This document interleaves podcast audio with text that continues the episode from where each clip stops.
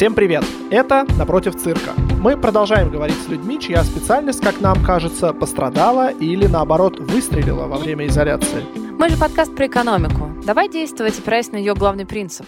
Нужно максимизировать полезность. Говоря простыми словами, действовать как хочется. Я всегда так делаю. А чего больше хочется, когда вокруг четыре стены, однообразие, скука и некуда пойти? Конечно, хочется сладкого.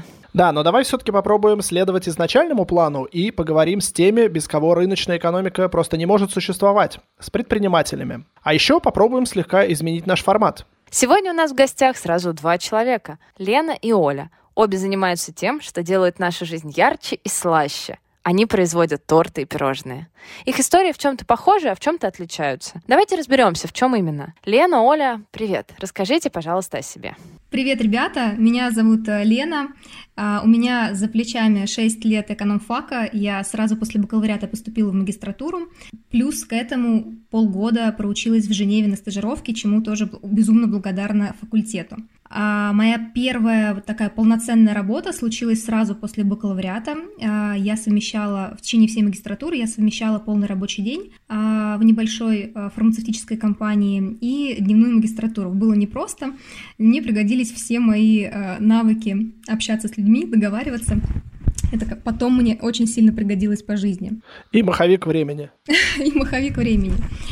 В первой компании своей я проработала 4 года, и с позиции ассистента коммерческого отдела, то есть, по сути, подай, принеси, прошла путь до позиции младшего продукт-менеджера и ушла из небольшой французской фармкомпании в крупнейшую фармкомпанию, тоже французскую, крупнейшую в мире фармацевтическую компанию. А, ушла с повышением на позицию продукт-менеджера, проработала в этой компании два года.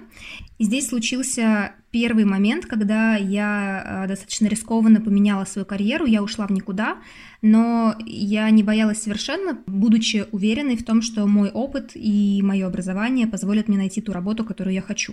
И это казалось так. Буквально через месяц я вышла на новое место работы уже на позицию руководителя отдела. И за два года а, в моей третьей компании я прошла путь от руководителя отдела до а, исполнительного директора. И, собственно, здесь случился второй такой поворотный момент, второе рискованное решение в моей жизни в плане карьеры. Я ушла с позиции исполнительного директора печь торты.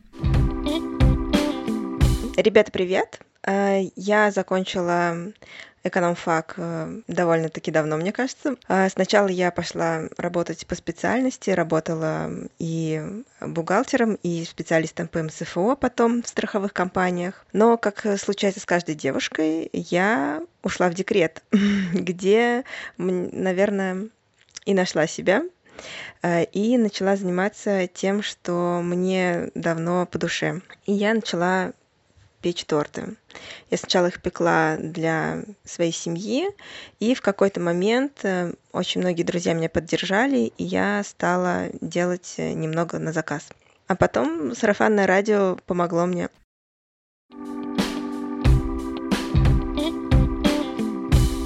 Расскажи, как э, человек приходит к тому, что э, все, я не хочу работать за зарплату, я хочу делать свое. Ты знаешь, э, мой первый бизнес э, в жизни случился, когда мне был, было я не помню сколько лет, это был шестой класс, и я продавала косметику Oriflame своим учителям. Мой второй опыт, э, попытка создать свой бизнес, э, случилась когда я как раз совмещала магистратуру и свою первую работу, я попробовала создать компанию, которая приглашала бы иностранцев в Россию путешествовать по разным интересным местам. По Алтаю, который я очень люблю, там Камчатка, Байкал, а, Крайний Север и так далее.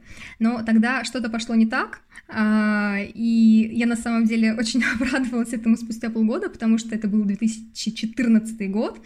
Ввели санкции впервые против России, и э, поток иностранцев в Россию, ну, понятное дело, он, если не исчез, то сократился до минимума. Я не могу сказать, что у меня была какая-то а, идея фикс а, о создании своего бизнеса, но при этом я а, в течение всех 9 лет работы в офисе и успешного, в принципе, продвижения по карьерной лестнице понимала, что это не совсем то, чего, э, чем я хочу заниматься всю жизнь, что мне не хватает какой-то творческой, творческого момента в моей работе.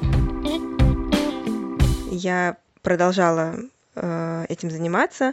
Я начала ходить на мастер-классы, чтобы учиться, читала книги, чтобы больше в этом понимать, делать действительно что-то необычное. То, что нельзя сделать дома. Я как э, постоянный клиент Оли и как человек, подсадивший всех своих друзей на Олины торты и десерты, могу сказать, что это правда то, что нельзя сделать дома. Получается все равно космически вкусно. Тем не менее, Оля, э, насколько я понимаю, ты это делаешь конкретно дома. Расскажи, пожалуйста, как устроен, как устроено твое производство? Сначала, да, я начинала это делать все дома. Понемножку, понемножку. Это был где-то один-два, наверное, торта в неделю, и, в принципе, для этого не нужно очень много места. Я все время покупала инвентарь, то есть э, я реинвестировала все покупала больше каких-то форм. Эм, это сначала было действительно ну, такое хобби, в которое я очень много вкладывала. К тому времени у меня еще был только один ребенок, и он был еще очень маленький, и он не интересовался тем, что я делаю, и это как-то помогало мне. Кондитерка тоже случилась э, непредсказуемо абсолютно. Я любила печь и пекла с самого детства, но я не воспринимала это, это даже как хобби. Но у меня всегда был, было одно из моих желаний на протяжении там, многих лет э, научиться красиво э, печь, красиво декорировать торты. Но я думала, что я буду делать их только для себя и для своей семьи. Когда я осенью 2018 года записалась на интенсивный трехмесячный курс по кондитерскому искусству, у меня не было ни малейшей мысли о том, что это может э, оказаться моим призванием. Однако за время курса я поняла, что кондитерка — это то, чем я занимаюсь, забывая обо сне, и это именно то творческое начало в моей жизни, которого мне не хватало в офисе. Потом пошло-пошло э, дальше. Уже шкафы были заняты всем инвентарем, и я не удивляюсь, что очень многих домашних кондитеров, которых я встретила потом на пути, они все работают ночью, потому что ночью никто на кухню не зайдет. Ночью не начнет э, просить кушать или спрашивать, что я делаю.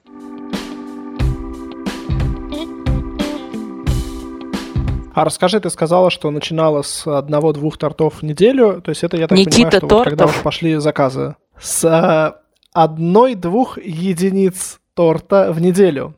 Ну, это было как? Это было м- самоокупаемое хобби. У меня могло доходить до там 10-15 килограмм в неделю, э, но Ого. на самом деле это немного. Ну и плюс э, разные пирожные, это немного по-другому, мне, как мне кажется, должно считаться. А раз ты сделала акцент на том, что раньше это было самоокупаемое хобби, а как ты сейчас называешь свой бизнес? Сейчас это приносит мне некоторый доход. Макс уже мой муж. Э, муж уже немножко по-другому на это смотрит. Теперь он от меня требует расчетов, э, бизнес-план, говорит, где твое экономическое образование, где зарплата. Плюс еще, конечно, у нас родился же второй ребенок, э, и если раньше зарплаты мужа с легкостью хватало на всех нас, то сейчас немножко есть ответственность. А, я знала, что просто печь торты мне точно будет скучно, и имея опыт э, руководства компании многомиллионными брендами, я с самого начала рассматривала только создание своего бизнеса. А, бизнес получился семейный. А, год назад мы встретились с моей сестрой. Она видела все мои фотографии с курса, которые я присылала, тоже была очень воодушевлена. И решили, что мы будем делать это вместе. Кстати, моя сестра тоже закончила экономфак МГУ. А сейчас, спустя год, сестра руководит продажами и маркетингом. У нас э, есть две помощницы, которые помогают с выпечкой. Почти 10 человек на фрилансе, фотограф, таргетолог, э, человек, который отвечает в директе, а, дизайнер и многие другие, которые занимаются другими задачами, которые не связаны с выпечкой. На мне сейчас э, вся кондитерская операционка и подготовка бизнеса к переезду в больший цех и к набору большей команды в какой-то момент э, я решила, что очень тяжело находиться дома, и мы думали найти помещение. Это действительно очень сложно. А в итоге просто я переселилась в другую квартиру. мы жили в одной квартире, а готовила я в другой квартире. Пока что я сохраняю статус домашнего кондитера в декрете. Я до сих пор в декрете, я официально числюсь на работе. Сколько лет у тебя младшему Сейчас ребенку? два. То есть в течение года должна решить, э, продолжаешь ли ты, ну то есть увольняешься ли ты с работы и продолжаешь бизнес. Да, да, у меня есть еще в запасе год, и мне нужно что-то понять. Если бы ты принимала решение сейчас. Сейчас кризис, это очень сложно. Если бы ты принимала решение три месяца назад. Это зависит от помещения. Я несколько лет занималась э, продукт-менеджментом э, в Sanofi и в компании Нутриция. А Нутриция э, — это компания, которая принадлежит холдингу Danone. Нутриции я отвечала за линейку продуктов для интерального питания. Это такие а, специальные медицинские смеси, которые, которыми кормят а, людей через трубочку, когда они лежат в реанимации или по разным причинам не могут переваривать, а, принимать пищу естественным путем. В Sanofi первый год я отвечала за бренд для диабетиков второго типа. Конечно, ну, вообще работать с врачами очень интересный опыт. Никогда не жалела об этом. Это прям было очень-очень... Это меня во многом воспитало. Расскажи поподробнее, что именно. Я всегда общалась, я, будучи продукт-менеджером медицинских препаратов, общалась, естественно, в, основ, ну, в основном общалась с опинион-лидерами. Опинион-лидеры в медицинском мире — это люди, которые достигли очень высоких, высокого положения. Ну, они просто по определению очень интересные, очень интересные люди. Вот эта медицинская интеллигентность, которая сочетается с просто невероятным количеством знаний, это, ну, это, это, это очень интересно. Общение очень интересное. Ах, какой-нибудь характерный э, юмор, как у хирургов? Когда я отвечала за линейку э, энтеральных смесей для питания, я э, общалась в основном с реаниматологами и хирургами.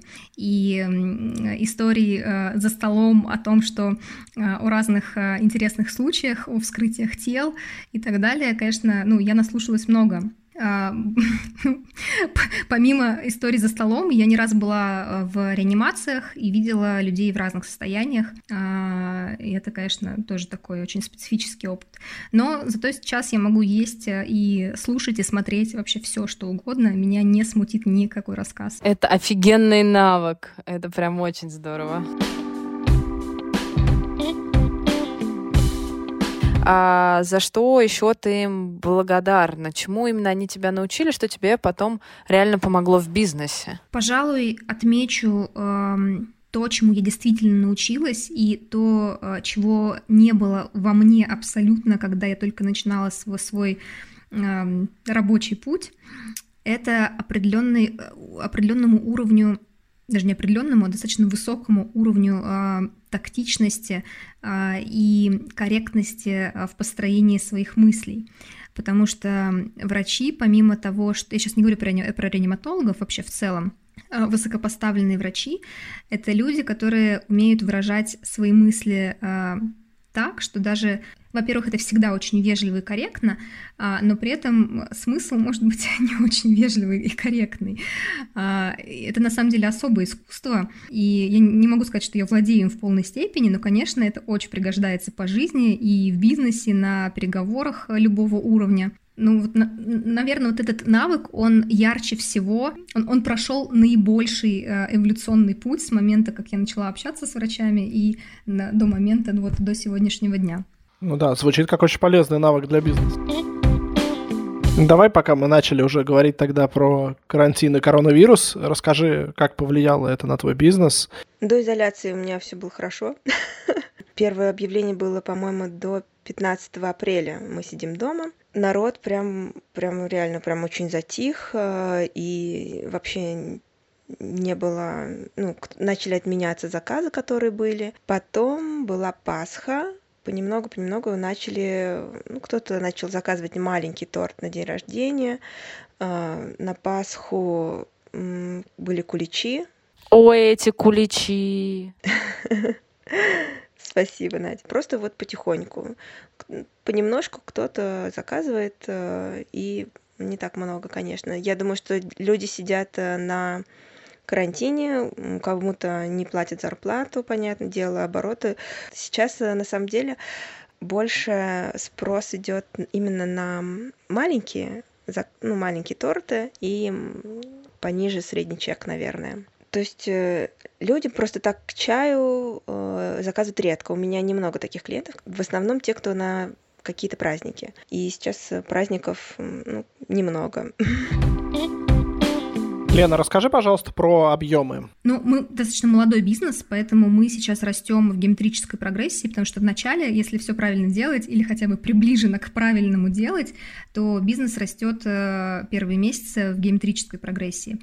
И сейчас, кстати, с кризисом э, получилась очень интересная история, потому что, с одной стороны, а, у нас выросли цены на сырье, у нас э, прекратили работать некоторые поставщики, а, мы приняли решение, что мы 50% доставки покрываем за, за свой счет в, в течение карантина.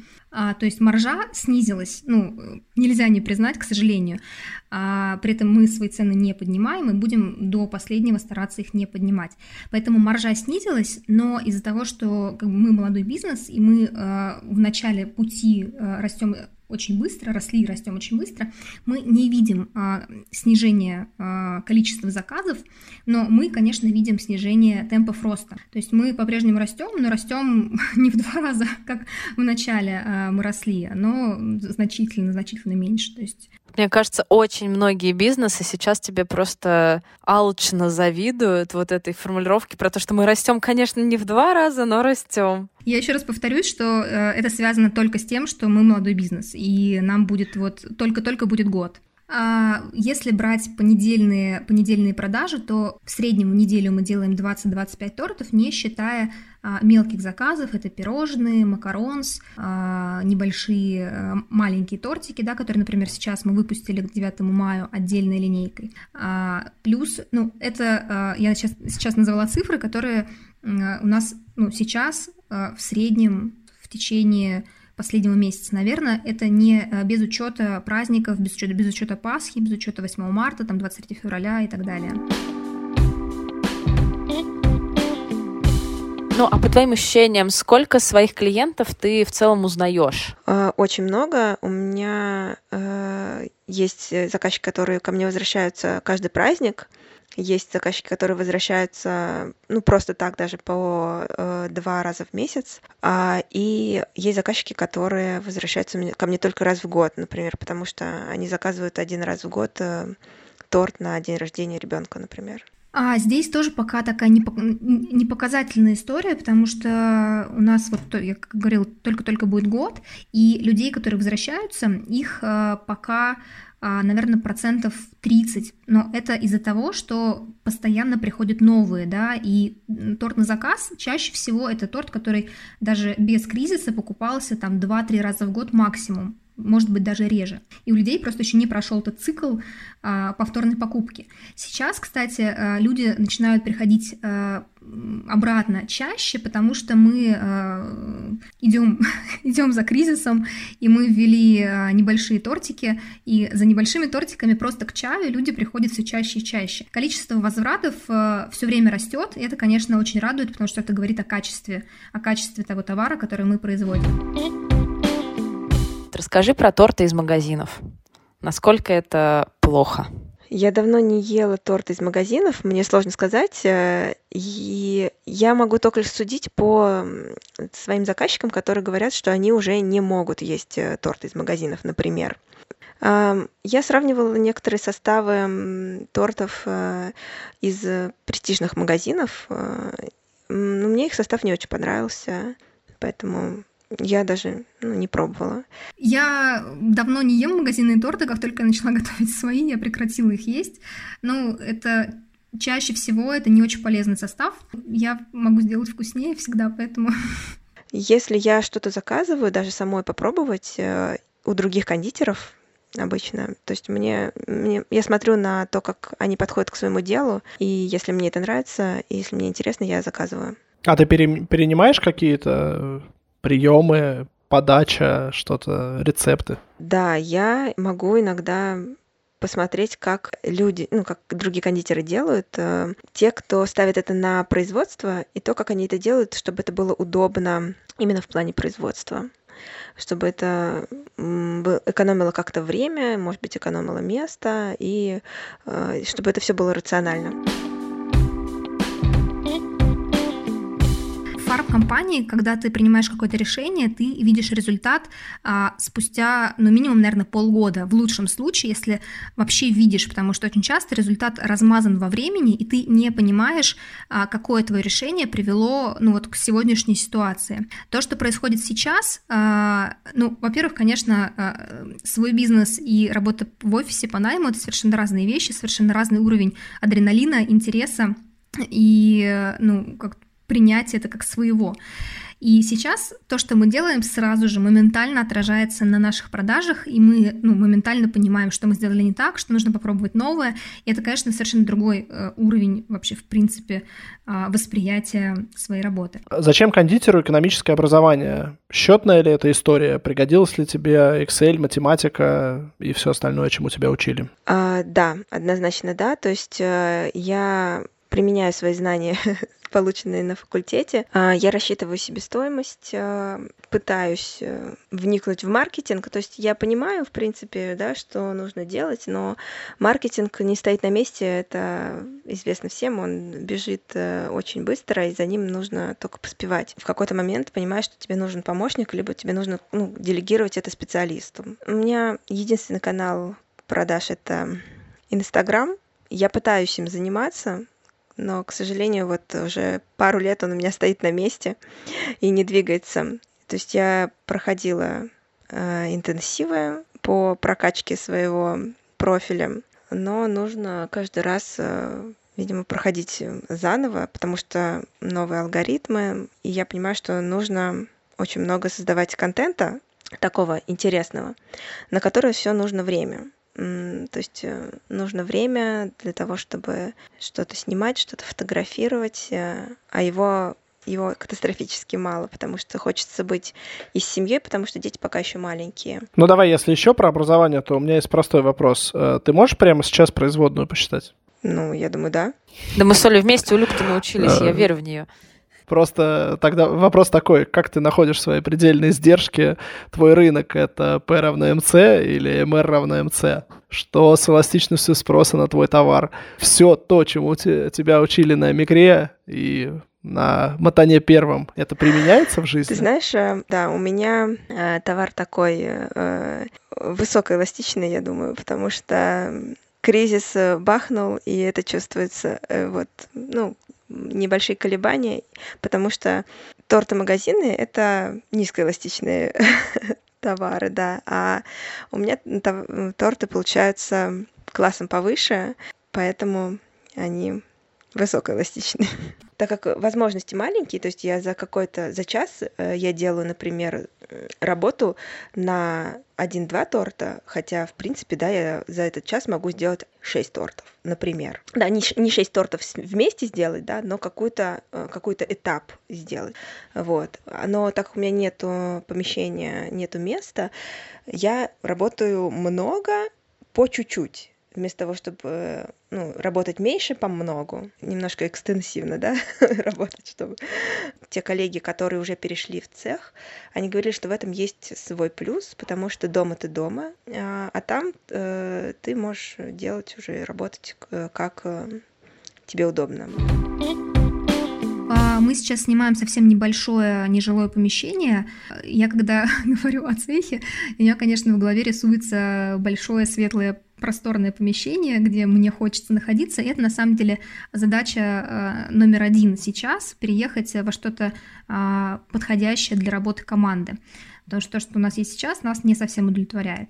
Найти помещение ну, всегда тяжело. Здесь как бы нужно перерыть тонны объявлений а, для того, чтобы найти, э, если мы говорим именно о кондитерском цехе, какое-то недорогое помещение, то здесь мало перерыть объявления, нужно обойти ногами а, тот район, который тебе нужен, а, потому что многие сдающиеся помещения, они не, вы, не вывешены ни на каких досках объявлений или вывешены где-то вот прям на совсем локальных. Многие просто вешают на окна, мол, сдаю в аренду, как бы здесь нужно ходить ногами и даже проактивно спрашивать, заходить в те помещения, которые тебе приглянулись, и спрашивать, а вы тут как, а как дела, а не сдаете ли там, может быть, что-то есть, там еще что-то, может быть, там вы съезжаете.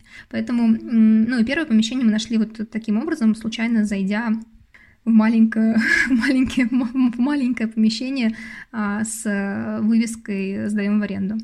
Обалдеть! Ресерч рынка ногами, как он есть.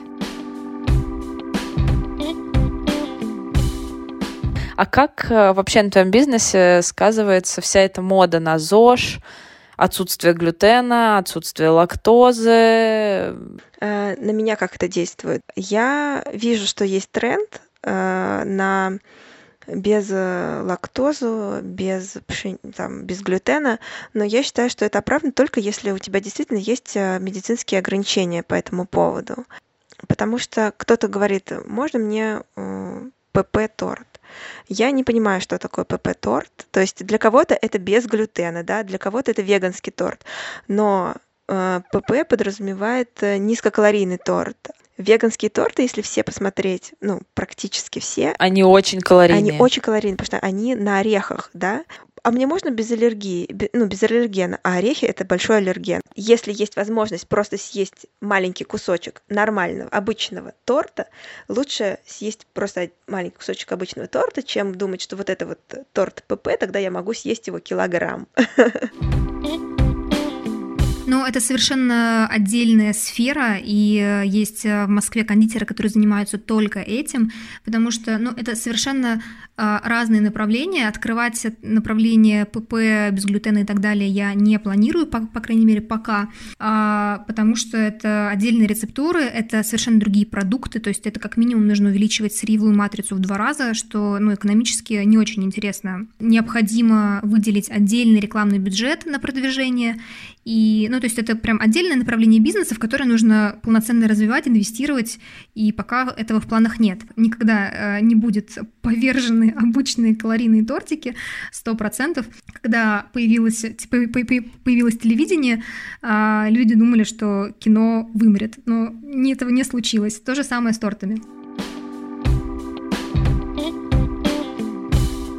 Правда, что очень разные периоды в жизни кондитера. Когда-то прям супер высокий спрос, когда-то супер низкий, надо это планировать, об этом думать и закупки проводить тоже в соответствии с этим. И не спать иногда в соответствии с этим. А, да, это правда. А если взять кондитерскую сферу, это я могу посудить только вот по своим за последние пару лет я могу выстроить э, определенный график доходов, когда это понятно, что это какие-то праздники, какие-то, например, на чем основывается осень. Это 1 э, сентября, это День учителя, День воспитателя. И такой есть? Да, есть такие те, кого есть дети, они знают об этом. Вот на эти праздники, получается, выходит много.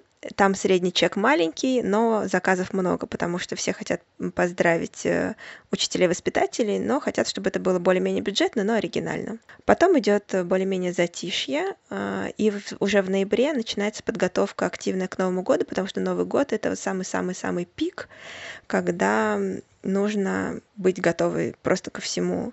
Я сколько раз не делаю, и до сих пор не было такого, что у меня что-то оставалось. И мне все время приходится под конец уже, когда люди вспоминают, а, блин, Новый год, они начинают спрашивать, что-то есть. Жалко людям отказывать, потому что уже ничего не осталось. Потом идет январь, и он довольно тихий. Там просыпаются только козероги, которых день рождения. Э, в этот момент, кстати говоря, кондитерам можно уехать куда-нибудь отдыхать э, на горные курорты или на О, у кондитеров тоже бывает отпуск. Слушай, а давай, подожди, перебьем тогда тебя. То есть получается, что э, вы с семьей планируете отпуск под сезон? Да, но это это коррелируется еще с э, работником офисным, потому что э, есть у нас один офисный работник в семье, у которого, например, январь — это довольно тяжелый месяц, э, и в январе, ну, всем известно, что в январе офисному работнику по зарплате очень невыгодно отдыхать, потому что очень дорогие рабочие дни, поэтому как бы в январе мы не ездим. То есть у нас есть маленький промежуток в феврале до того, как начинается 14 февраля, 23 февраля, вот в этот промежуток э, мы можем поехать куда-нибудь отдыхать. Огонь. Я, правда, очень э, восторгаюсь тем, как э, ты и твой бизнес пробуете разные новые форматы. Расскажи про то, как, э, как вы ходите в ТикТок. ТикТок действительно отдельный мир. Что первое бросается в глаза, это разность в аудиториях в Инстаграме и в ТикТоке. Несмотря на большое количество существующего хейта и травли в Инстаграме, с ТикТоком это вообще несравнимая история. То есть мне кажется, что люди приходят в ТикТок для того, чтобы, ну, единственная цель — это выплеснуть какие-то эмоции. Самое большое количество просмотров в ТикТоке набрало видео, а, где а, я выкидываю в корзину торты. А, это были просроченные торты, как бы, ну, неважно, людям все равно. Это видео облетело весь мир, у него сейчас почти 22 миллиона просмотров в ТикТоке. Если мы посмотрим аккаунт ТикТока у Бузовой, то у нее может быть там 5-6 миллионов, ну, если я сейчас не ошибаюсь, э, говорю правильные цифры, когда я открывала, это было 5-6 миллионов на, на последнее видео. Вот. Э, у меня 22 на видео, которое, ну, в Инстаграме бы точно не вызвало такого шума, хотя оно уже разлетелось по юмористическим пабликам Инстаграма, естественно, без подписи и указаний, но мне присылали знакомые, да, я начала говорить про комментарии. Комментарии на всех языках мира о том, что умри, гори в аду, а как же бедные дети в Африке, а, что ты вообще творишь, э, хватит, остановись, ну и так далее. Хотел общем, попросить рассказать какую-то историю оригинальную, например, какой-нибудь огромный торт, из которого должна вылезать э, э, стриптизерша. Это все или, фантазии. Да, да, конечно, нет, я понимаю, что это, это чисто стереотип, а, соответственно, от тебя какую-нибудь э, прикольную, смешную историю а, из твоих заказов.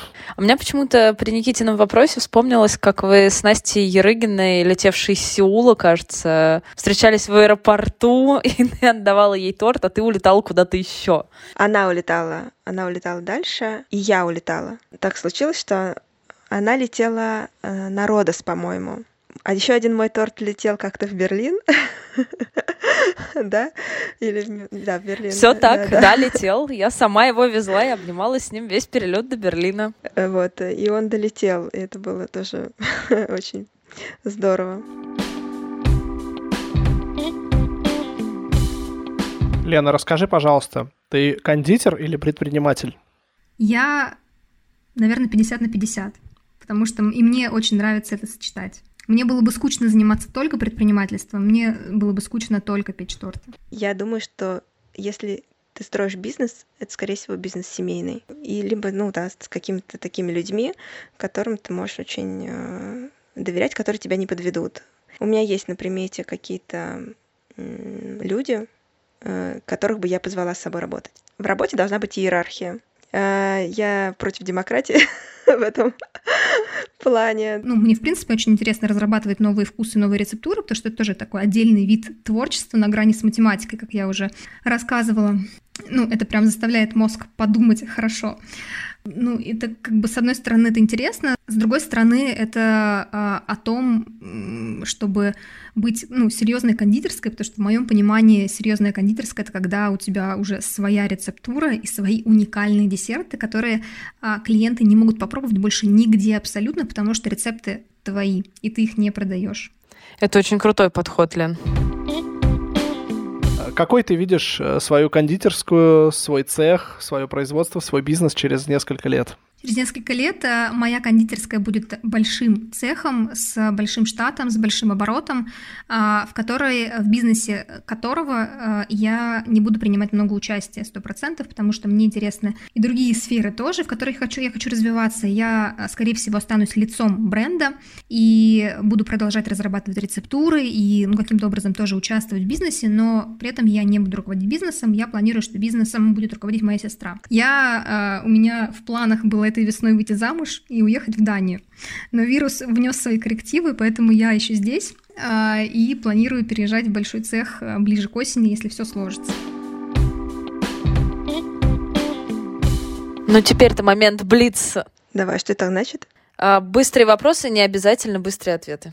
Ты кого цитируешь прям? Кому из своих педагогов ты больше всего благодарна? Кто и что вложил в тебя в университете?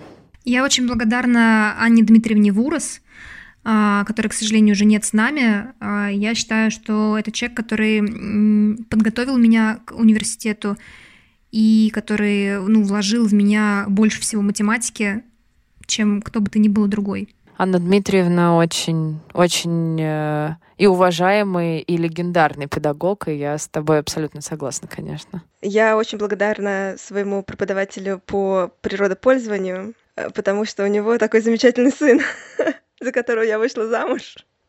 И моя жизнь сложилась самым удачным образом. Университет объединяет. Это точно. А чего в университете тебе не хватило? Что тебе пришлось учить самой? Мне, наверное, не хватило каких-то практических вещей. Я сейчас не смогу назвать э, прям списком каких.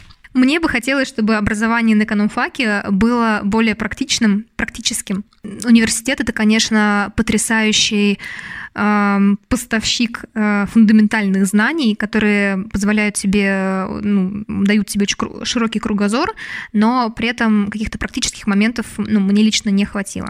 Мне сейчас очень не хватает юридических, наверное, каких-то навыков, чтобы разбираться в там налогообложении, о том, как э, оформить документы. Но, правда, для этого существуют э, специализированные компании, которые этим занимаются, куда можно просто обратиться.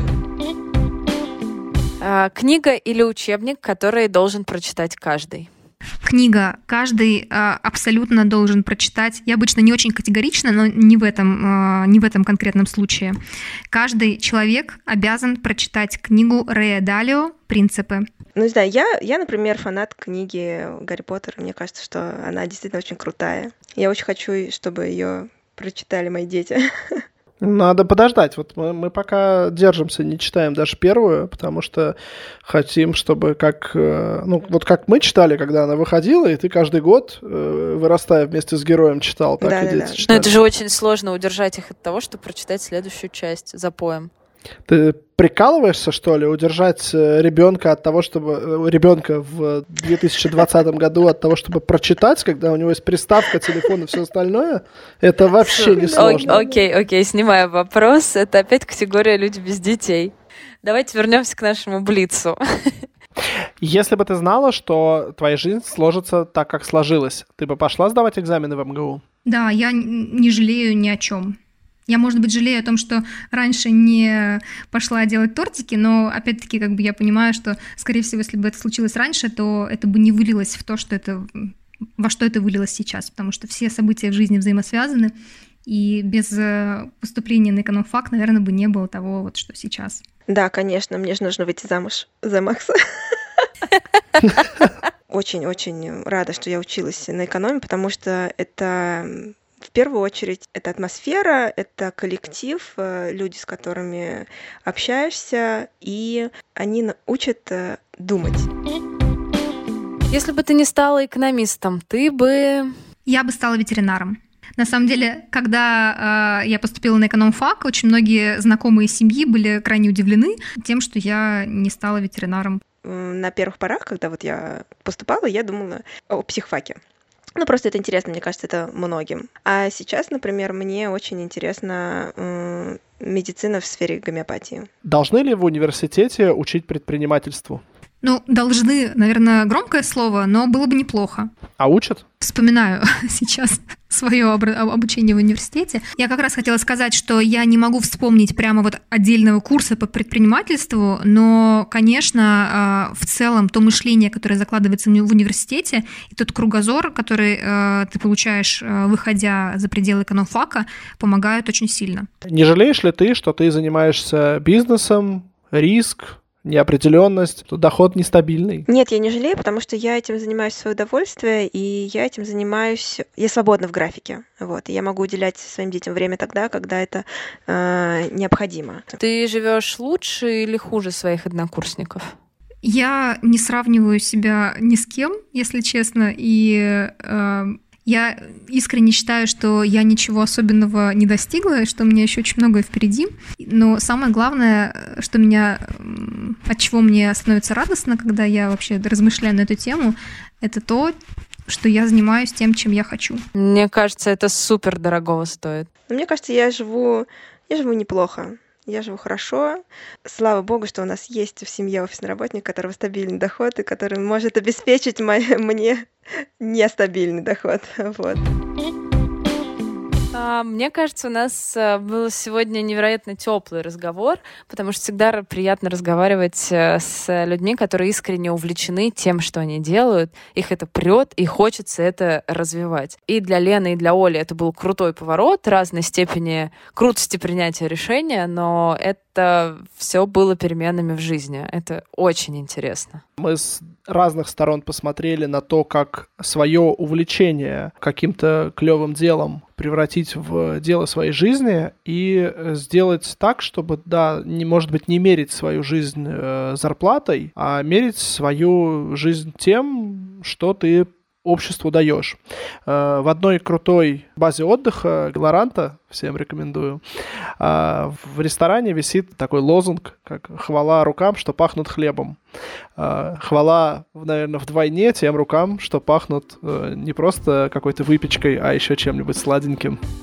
Оля, Лена, спасибо. Ребят, спасибо, что пригласили меня на этот подкаст. Это новый опыт, это действительно интересно, было здорово. Спасибо, друзья. Спасибо вам большое. Я надеюсь, что после этого выпуска больше не знаю, школьников, студентов, э, потенциальных предпринимателей будут готовы резко поменять свою жизнь и понять, что там на самом деле интересно и круто, а не страшно, как это кажется на первый взгляд. Еще раз большое спасибо. Пока-пока. Пока. Пока.